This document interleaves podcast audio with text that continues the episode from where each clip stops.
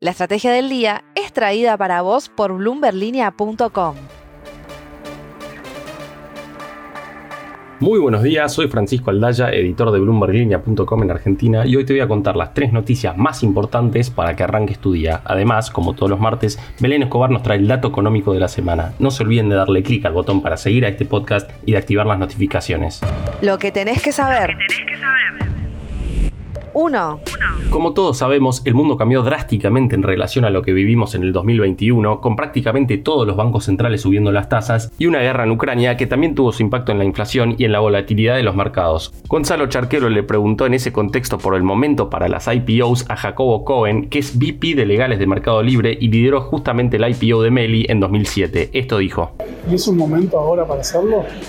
es un momento súper complicado con, los mercados como están el, mercado de los, de los, IPOs se desinfló, en algún momento se, hacían mucho eh, SPACs y que era la, manera de que inversores hacían un IPO de la empresa, después juntaban a un startup, hacían como, una, fusión por, por adquisición y después quedaba hecho el IPO de una manera mucho más fácil. Bueno, hoy con todo lo, que pasó en el mercado y en el mercado, sobre todo de la tecnológica, ese mundo de juegos se fue apagando. Hoy es un momento complicado para hacer el. Bueno, dependerá de cuán sólido sea el, negocio, de cuán sólida sea la idea, y cuán sólido sea el equipo y cuánto apetito haya en el mercado por lo que ofrece ese equipo y esa empresa. Dos. Consideramos que estas paridades son atractivas para entrar en los bonos en dólares, aunque siempre remarcando que son opciones para perfiles con apetito por el riesgo. Eso le dijo a Juan Pablo Álvarez Juan Manuel Franco, que es economista jefe del grupo SBS. ¿Y de qué estamos hablando? Bueno, de que los bonos en dólares como el GD30 hoy valen en torno a los 20 centavos de dólar y con las elecciones a la vista en 2023 podríamos estar ante una oportunidad histórica de que se aprecie esta clase de activos soberanos. Pero ¿por qué deberían alejarse de este tipo de inversiones los inversores con menor apetito de riesgo? Bueno, porque claramente puede haber un nuevo default y un proceso de reestructuración. En otras palabras, el riesgo de perder siempre está y en este caso no es bajo. 3.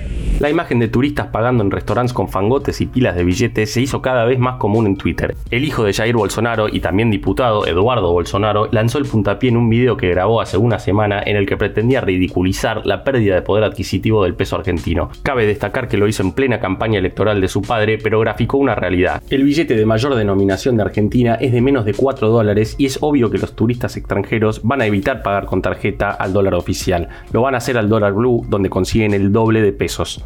Según datos que pudo conseguir Tomás Carrió del Ministerio de Turismo de la Nación, entre el 1 de enero y el 14 de octubre de 2022, más de 5 millones de visitantes no residentes gastaron unos 2.320 millones de dólares en Argentina. Pero solo una fracción minoritaria ingresó ese dinero a través del mercado oficial de cambios. Por un lado, permitir esto hace que los turistas gasten más, pero del otro no entran verdes a las arcas del Banco Central. Antes de pasar al dato económico de la semana, veamos rápidamente cómo van a abrir los mercados este martes. El S&P Merval subió 0,6% ayer, fue una jornada de caída para las acciones argentinas en Wall Street, con bajas hasta 3,2% para transportadoras del sur y solo 5 subas hasta 3,8% para bioceres. El dólar blue quedó en 291 pesos, el MEP en 292 y el contado con liqui en torno a los 315 pesos. El dato económico. Y ahora, Belén Escobar, contanos por favor cuál es el dato económico de la semana en Argentina. Y esta semana tenemos que hablar de dólares y de las reservas internacionales del Banco Central que el equipo económico que lidera Sergio Massa está intentando recomponer en un contexto en el que hay factores que están jugando en contra. ¿De qué estamos hablando? En este caso estamos hablando de la sequía, que impactó fuertemente en la producción nacional de trigo y se encuentra en los niveles más bajos desde la campaña 2015-2016. Esa situación lleva a que la previsión de exportaciones del nuevo ciclo se revise a la baja y de hecho se esperan 5,5 millones menos respecto de los despachos de la campaña previa. Según datos de la Bolsa de Comercio de Rosario, si se compara el valor de las exportaciones proyectadas, el ingreso de dólares estimado por embarques de trigo 2022-2023 caería en un 35% frente al ciclo 2021-2022. Esa situación, a su vez, se daría en un contexto de fuertes presiones para las reservas del Banco Central, que recordemos que con la puesta en marcha del dólar soja tuvieron una recuperación y según estimaciones del sector privado, en neto se ubican en torno a los 5.400 millones de dólares, el mayor número desde octubre de 2021.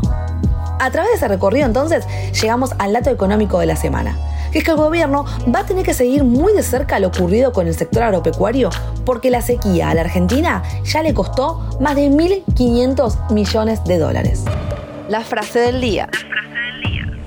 Antes de irnos, escuchemos lo que dijo el Premio Nobel de Economía Joseph Stiglitz ayer en Buenos Aires por la inauguración del Congreso de la CEPAL. Quisiera felicitar a Argentina por ponerse de pie y enfrentar la extorsión que Pfizer intentó en cuanto a los precios enormes de las vacunas. Un aliado no solo de Martín Guzmán, sino también del gobierno de Alberto Fernández. Esto fue un nuevo capítulo de la Estrategia del Día Argentina. Yo soy Francisco Aldaya, editor de Bloomberg Línea, y me podéis seguir en Twitter en arroba franaldaya. No se olviden de darle clic al botón para seguir a este podcast y a la campanita para que se enteren al instante cada vez que sale un capítulo de lunes a viernes. Espero que tengas una gran jornada productiva. Esto fue La Estrategia del Día Argentina, escrito y narrado por Francisco Aldaya. Producido por Arturo Luna y Daniel Hernández. Que tengas un día muy productivo.